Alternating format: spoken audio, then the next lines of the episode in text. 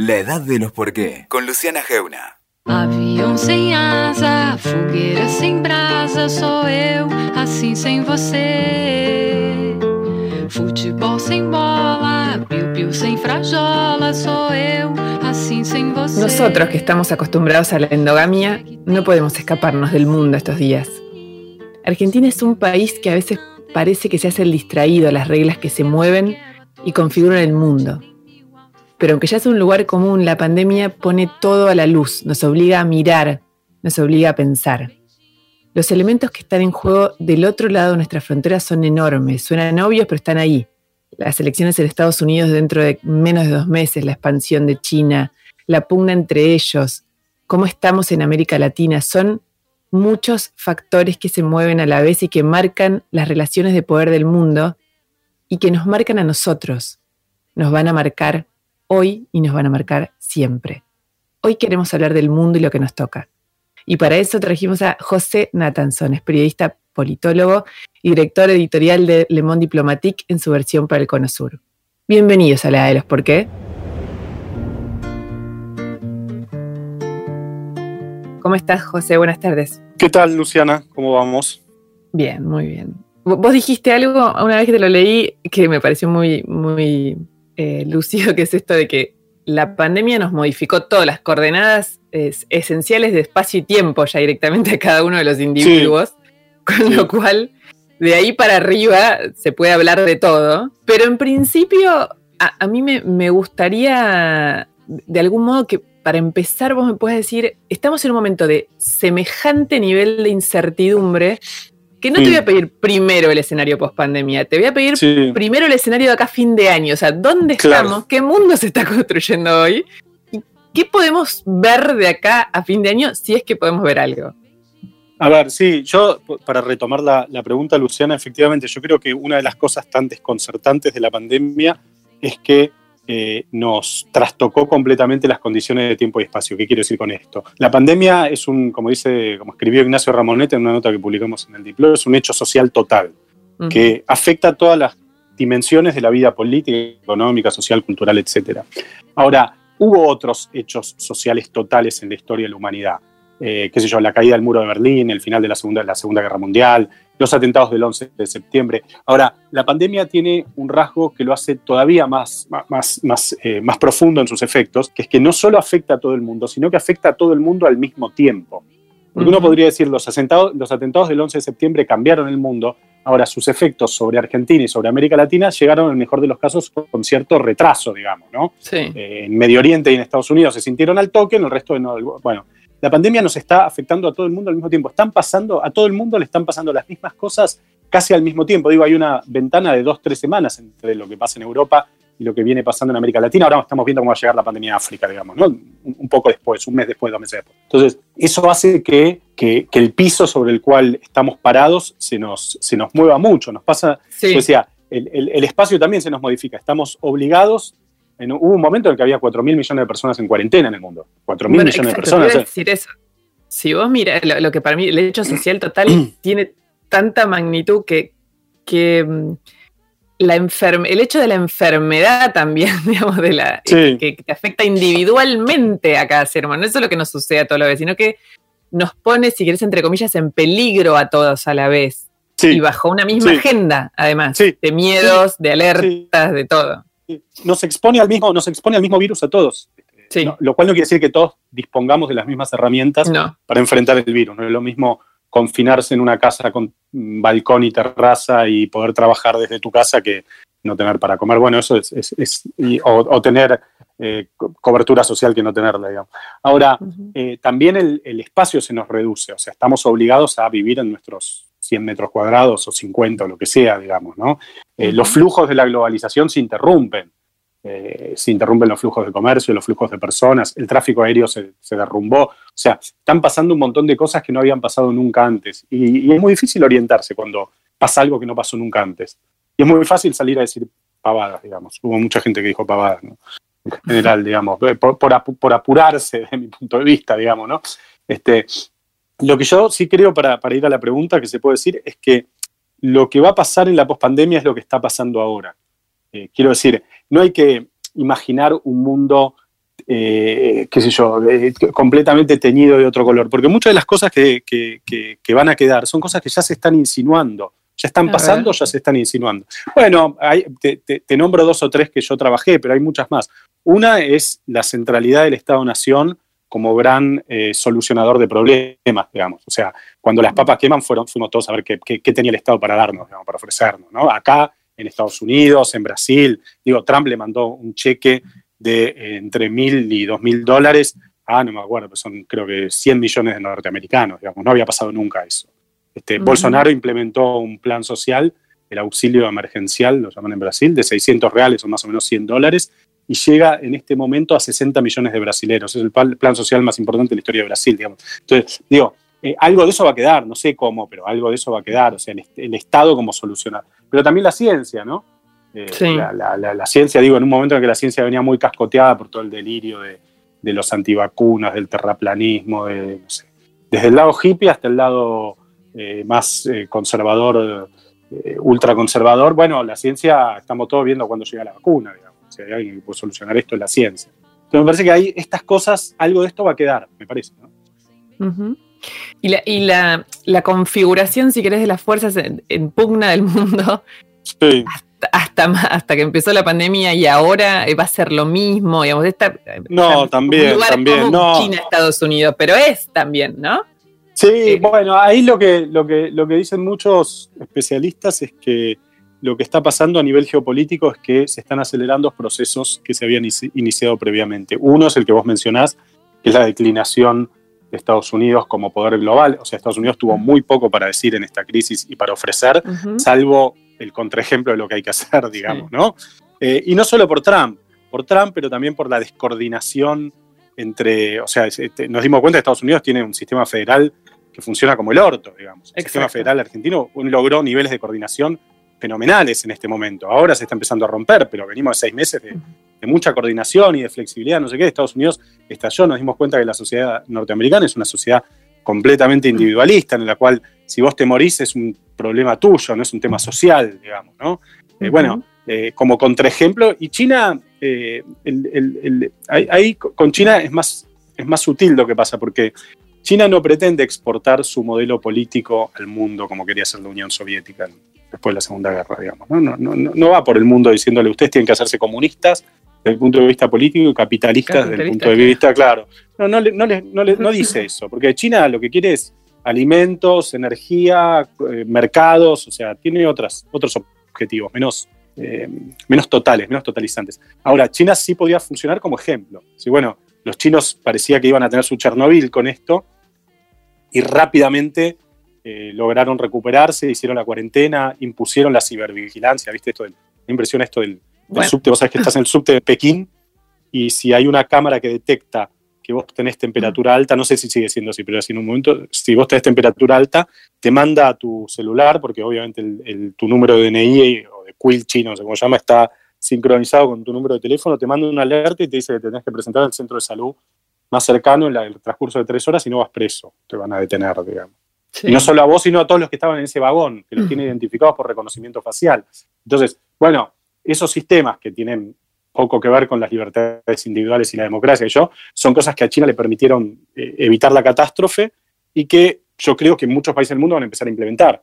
¿no? Entonces, bueno, por eso, cuando, vos decís, cuando vos decís esto de, bueno, la diferencia con China en relación al modelo de la Unión Soviética es que no se quiere expandir, no lo quiere exportar, que es cierto. Sí. Pero también hay una, una mm, dinámica de, control o de, bueno, esto, la cibervigilancia y todo esto que parece que es un peliculero, pero funciona en la vida real. En, el caso de esta pandemia se vio realmente eso. Muchísimo, em, y, ahí no hay como una especie de expansionismo de, un modo. Sí, pero por imitación. Funcionamiento social, de control social. Sí, sí, sí, sí, sí, pero por imitación. Sí, no es que China viene y le dice a Alberto Fernández, vos lo que tenés que hacer es implementarla. Eh, China en todo caso viene y te dice, si querés yo te vendo el software, pero si querés hacerlo y si no, no, no, digamos, no, no. La Unión Soviética financiaba revoluciones, esa es la diferencia, me parece. Por eso la disputa eh, es, menos abierta con Estados Unidos. Por eso, pero es otro este mundo, claro. aquel mundo era como bastante visible.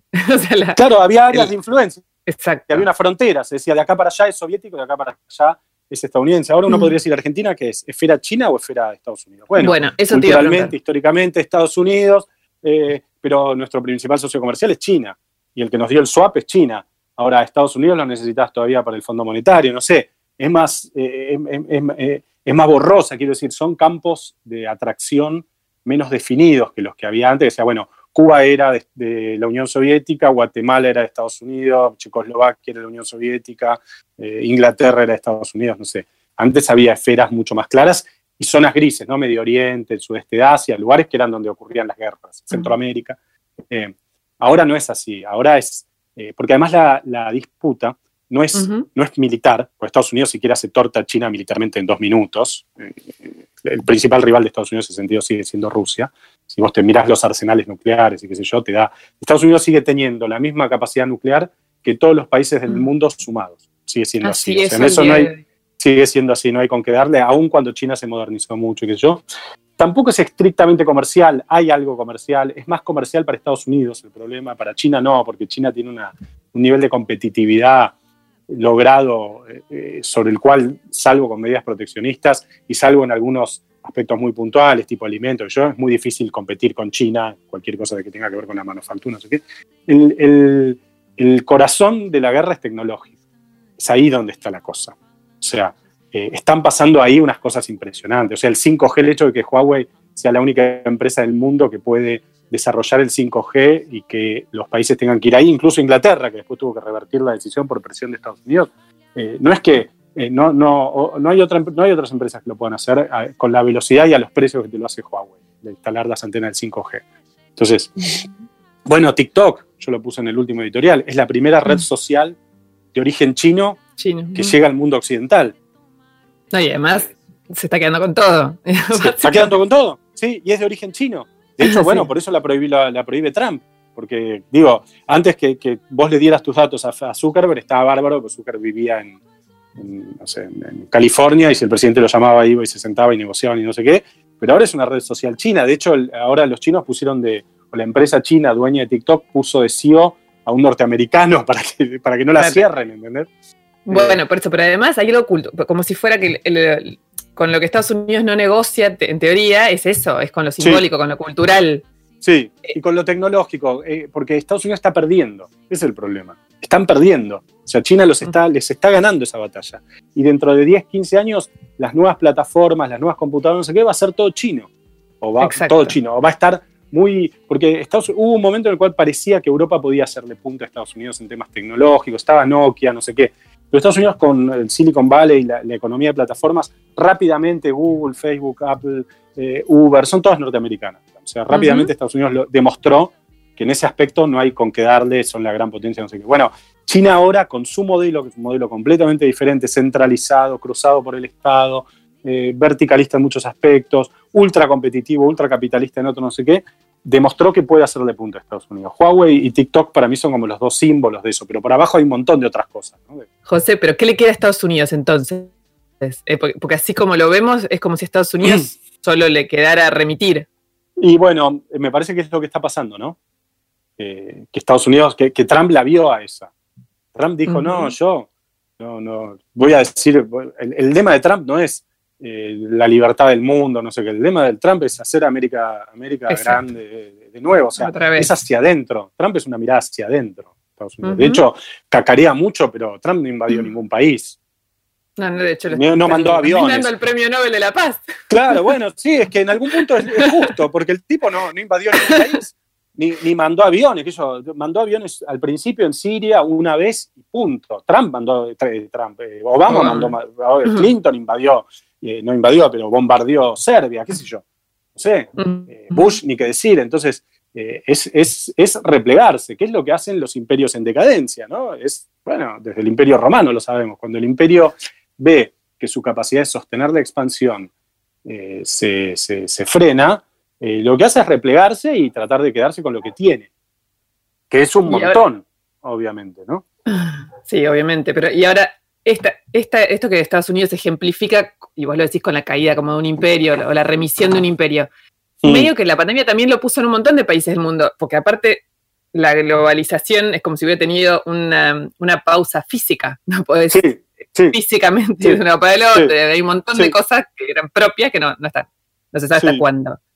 Hay también un riesgo de esa cosa, porque hay como dos modelos eh, simbólicos de lo colectivo o de al revés, o de para adentro y el otro es eh, la amenaza, por decirlo de alguna manera. ¿Eso es real o en realidad es una especie no, Yo, lo que veo, como vos decís, la, pandemia, eh, digamos, la pandemia hizo que los estados, por decisión política, decidieran frenar la economía, digamos, ¿no?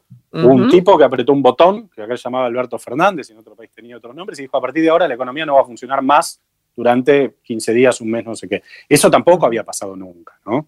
Eh, y, eso demostró también en un punto algo que está recontra discutido hace la teoría política hace muchos años, que es el poder del Estado. Bueno, ¿cuál es el poder del Estado-Nación? No sé qué. Bueno, eh, la pandemia demostró que el Estado-Nación sigue teniendo el poder de, claro, de una situación de mucho miedo, de mucho susto, de frenar la economía. Decir, bueno, aprieto el botón y ya no se trabaja más, algo para comer y no sé qué. Bueno.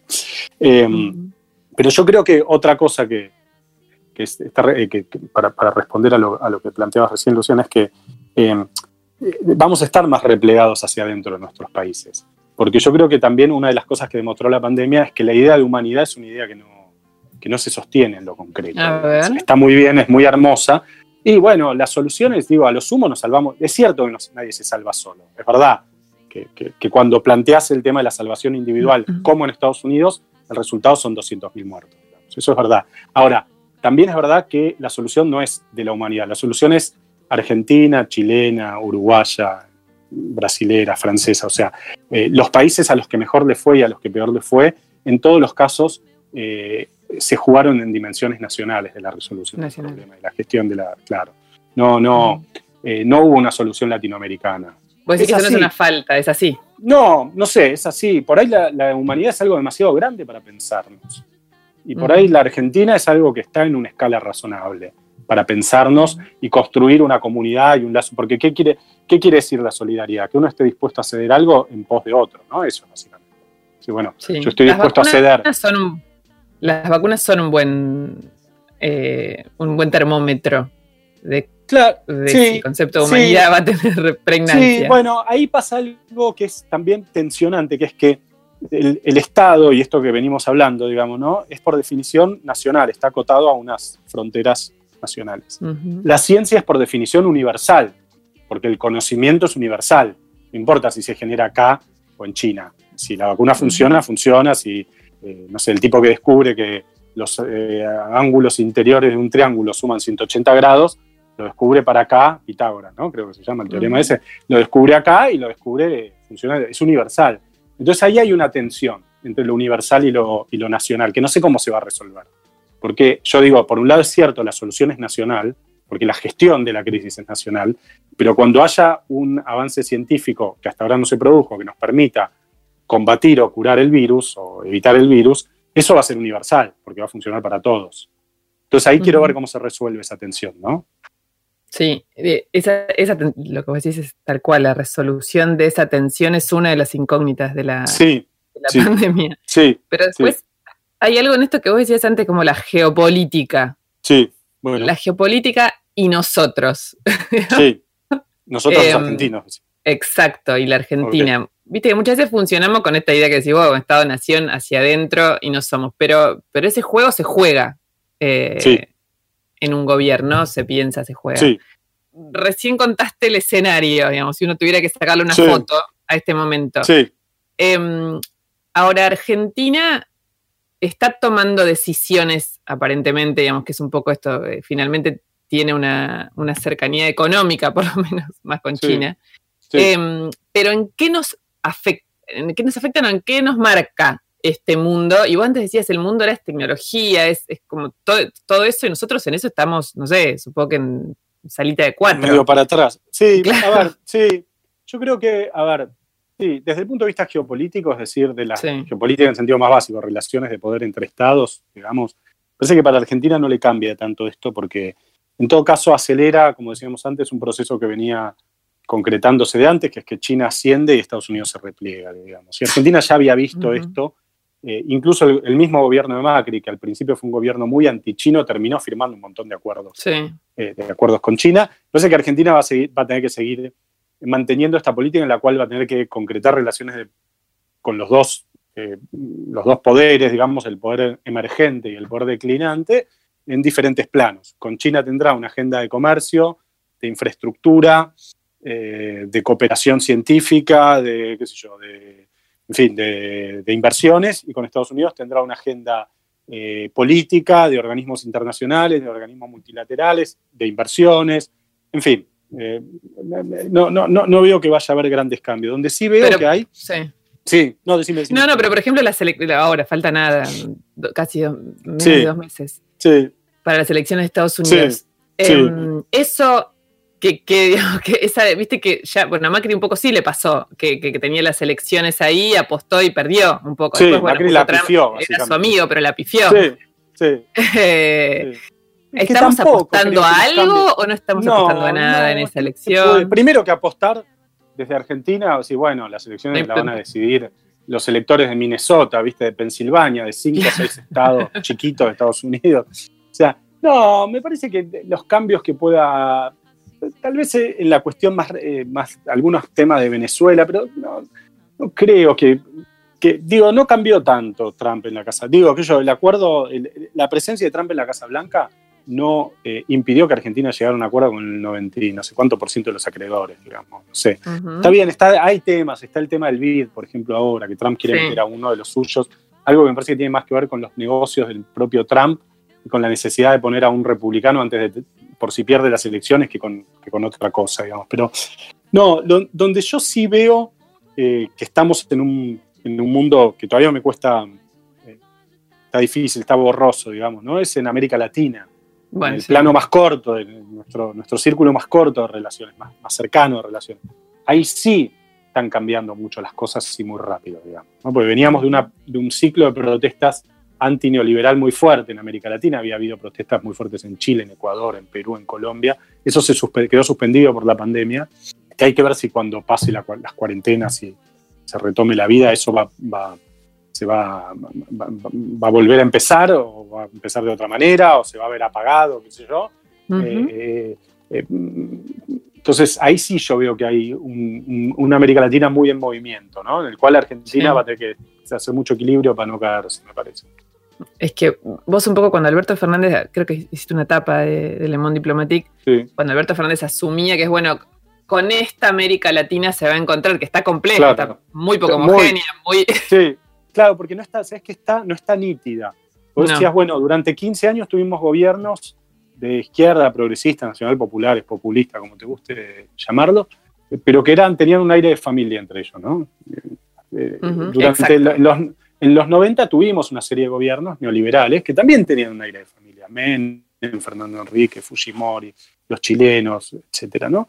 que en general, perdón, sí, Te, pregunto, en general, más allá de lo que uno piense sobre los gobiernos liberales o los gobiernos más progresistas, eh, en general, cierta homogeneidad en un mismo tiempo es favorable al continente, ¿o no? Sí, sí claro para que algo funcione, ¿no? Sí, sí, sí, es favorable y tiene causas, yo siempre digo, si algo ocurre lo mismo en varios países diferentes, debe haber una causa común, ¿no? Uh dice, bueno, si, más o menos tenemos gobiernos parecidos en países, eh, bueno, entonces pensemos la causa común, bueno, el neoliberalismo fue resultado de eh, la crisis del modelo estadocéntrico en América Latina construido desde los años 60. Bueno, sí, perfecto el, ascenso de la izquierda fue resultado de que el modelo neoliberal ya no podía eh, dar respuestas y que los commodities valían más y que Estados Unidos te dejaba tener gobiernos de izquierda, pues estaba preocupado por Medio Oriente. Bueno, sí, perfecto. ¿Qué es lo que hay ahora? Y la verdad es que no lo sé. No, no, es que no está. porque ahora no hay nada de eso. Todavía, no hay nombre, no, todavía no tiene un nombre, no hemos, no hemos logrado darle un nombre. En algún momento parecía que podía haber un nuevo, una nueva ola de derecha, ¿no? Como decías, bueno, ganó, ganó Piñera, ganó Macri, ganó Bolsonaro, ganó la calle y ganó la, el, uribismo en Colombia, parecía que vos tenías una, una nueva era de derecha. Ahora, esa derecha perdió en Argentina rápidamente, tambalea en, le está yendo muy mal, digamos, en Chile, en Brasil, en, ahora en Brasil, después hablamos de Brasil si querés. Entonces, eh, eh, y, al mismo tiempo, que yo, aguanta, aguanta Venezuela, hubo un golpe de Estado en Bolivia, no sé, es como confuso todo. yo no le veo, en México hay un gobierno de izquierda, es como, todavía no hay, no, no, no, no, es posible hablar de una tendencia, por lo menos yo no la veo. Y, eso para Argentina es un problema, porque ¿qué hacemos nosotros con eso? ¿Con quién te alías? Claro, ¿cómo nos paramos? Eh, ¿Qué hacemos con eso? Siempre el, peronismo se... Eh, peronismo, no sé, vamos a hacer una, genealogía del peronismo, digamos, pero es, entre otras cosas, la capacidad de, intuir un tiempo, ¿no? De, intuir un viento, hacia dónde vamos, qué hay que hacer, hacia dónde vamos. Bueno, vamos hacia allá, dijo Menem, vamos a, a destruir el Estado, la economía de Estado y vamos hacia el neoliberalismo. Perfecto, vamos a hacer populismo, dijo Kirchner, o no sé, o progresismo. Bueno, y Alberto, con quién se tiene que alinear? ¿Para dónde tiene que ir? ¿Para dónde sopla el viento? Eso no está. No está claro. Yo no, lo veo. este, hay un, amigo boliviano que se llama Fernando Calderón que eh, usa una, imagen que es muy linda. Hay una, parece que hay una niebla negra en el altiplano que se llama Kanchatka, que cuando baja eh, es muy difícil ver. Y él dice que estamos en uno de esos momentos en América Latina. Pero ¿hay algo de eso como en este momento del mundo también? ¿O no? ¿O es solo acá? No, sí, sí, sí. Está, está. No, en todos lados. a ver, qué sé yo. La, gran tendencia mundial es la que hablamos ya, la repasamos 20 veces, China, Estados Unidos. Ahora, dicho esto, pasan mil cosas. Yo, Europa que parecía que estaba muerta, que estaba. que la respuesta europea, eh, la, respuesta de Europa a la cuestión sanitaria y la pandemia fue una respuesta pésima. Cada país eh, se, cerró sobre sí mismo y se peleaban robándose los, barbijos. Eh, ahora, la respuesta económica fue una respuesta muy buena. Están haciendo un plan de reconstrucción post-pandemia, de orientación desarrollista barra ecológica, que es el más grande de la historia de Europa, es la Segunda Guerra Mundial. Entonces ahí Europa demostró que, que tiene todavía cosas para enseñarle al mundo. Para mí, yo siempre digo, la, gran estadista del siglo XXI es Angela Merkel, por, lejos. Es la mina que, entendió mejor los, es la que entendió los, los, refugiados, es la que entendió cómo hay que frenar la ultraderecha, es la que entendió la si hubiera entendido todo. Trump. Sí, sí, sí, para mí sí. Eh, pero bueno, eh, qué sé yo, de todos modos está confuso el mundo, está confuso, está en transición. Está en transición. La última que te hago, y vos lo dijiste recién, es bueno, hablábamos, yo te dije, bueno, Argentina en relación a este mundo, en relación a América Latina, y si hay alguien que es como alguien de un país que nos marca y, esa, interacción nos, eh, nos importa es Brasil. Sí. Este Brasil, eh, ¿a dónde va a terminar y en qué nos va, en qué nos va a marcar? Mira, em, parecía hace un mes, me hubieras hecho la pregunta hace un mes, un mes y medio, yo te decía, bueno, Bolsonaro va eh, rumbo a la colisión contra una pared, digamos, ¿no? Parecía eso. Ahora, eso. está cambiando muy, muy, muy notoriamente, por dos motivos. Uno, Bolsonaro demostró que incluso en sus peores momentos es capaz de sostener un voto duro del 20, 25, 30% de la sociedad que lo apoya a él, que es bolsonarista, que lo quiere a él, digamos, no quiere otro, quiere Bolsonaro. Y a eso estamos empezando a ver que se le añade los efectos de este plan, que es el auxilio de emergencia, que es un plan de 600 reales, que llega a 60 millones de brasileros, que es un plan fenomenal. Pensá que el Bolsa Familia, que es como la asignación universal que implementó Lula, son 200 reales o 180, estos son 600. Bolsonaro no quería aplicar al principio, pero que el Congreso lo empezó a presionar no sé qué y terminaron haciéndolo. Y eso le está permitiendo a Bolsonaro recuperar eh, mucha popularidad en las zonas más pobres de Brasil, en el norte y el nordeste que es el bastión del PT.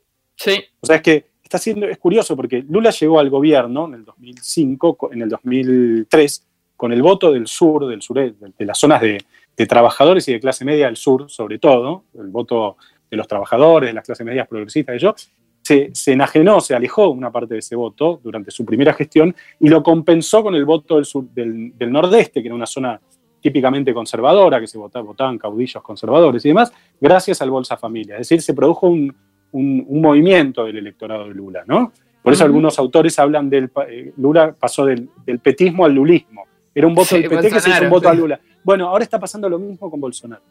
Mm. Exactamente lo mismo. Buena parte de la gente de clase media que lo había votado por el Lavallato, la anticorrupción, no sé qué, se horrorizó de este hombre y se alejó. Ahora está compensando eso con voto eh, Popular. algunos le dicen clientelar, popular, mm, que reacciona a la ayuda social, como querramos ponerle, del Nordeste. Hay elecciones municipales en el- este año en Brasil. Vamos a ver cómo le va, va a ser un, un- un test importante para Bolsonaro, pero no está descartado que Bolsonaro pueda llegar a la segunda vuelta seguro el año elecciones de Brasil de- para la reelección del otro año.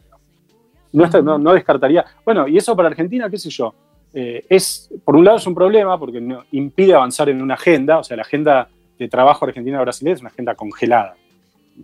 Congelada. Por eso no es, que Lo- pare- no es que parece congelada, pero en realidad No, está. está, congelada. No, no se avanzó nada, pero tampoco se retrocedió mucho. No hay mucho para retroceder. La industria automotriz está integrada, lo poco que funciona en el Mercosur sigue funcionando, eh, las relaciones eh, militares son amistosas, eh, no hay riesgo de competencia, qué sé yo. La frontera es una frontera relativamente en paz, no es como la frontera entre Venezuela y Brasil o entre Colombia y Venezuela, que son fronteras muy calientes, entre México y Estados Unidos, una frontera tranquila, relativamente tranquila. Entonces, tampoco hay mucho punto de fricción. Entonces, bueno, en automático podés- lo que no va a pasar es que haya más integración. Eso no. Muchísimas gracias, José Natanson. Eh, pero como siempre, muy lúcido e instructivo. Gracias. Cuando quieran seguimos hablando. Un beso grande. José Beso. Natanson, Chau, chau. acá en la Edad de los Porqué. Escuchaste La Edad de los Por qué con Luciana Geuna. WeToker. Sumamos las partes.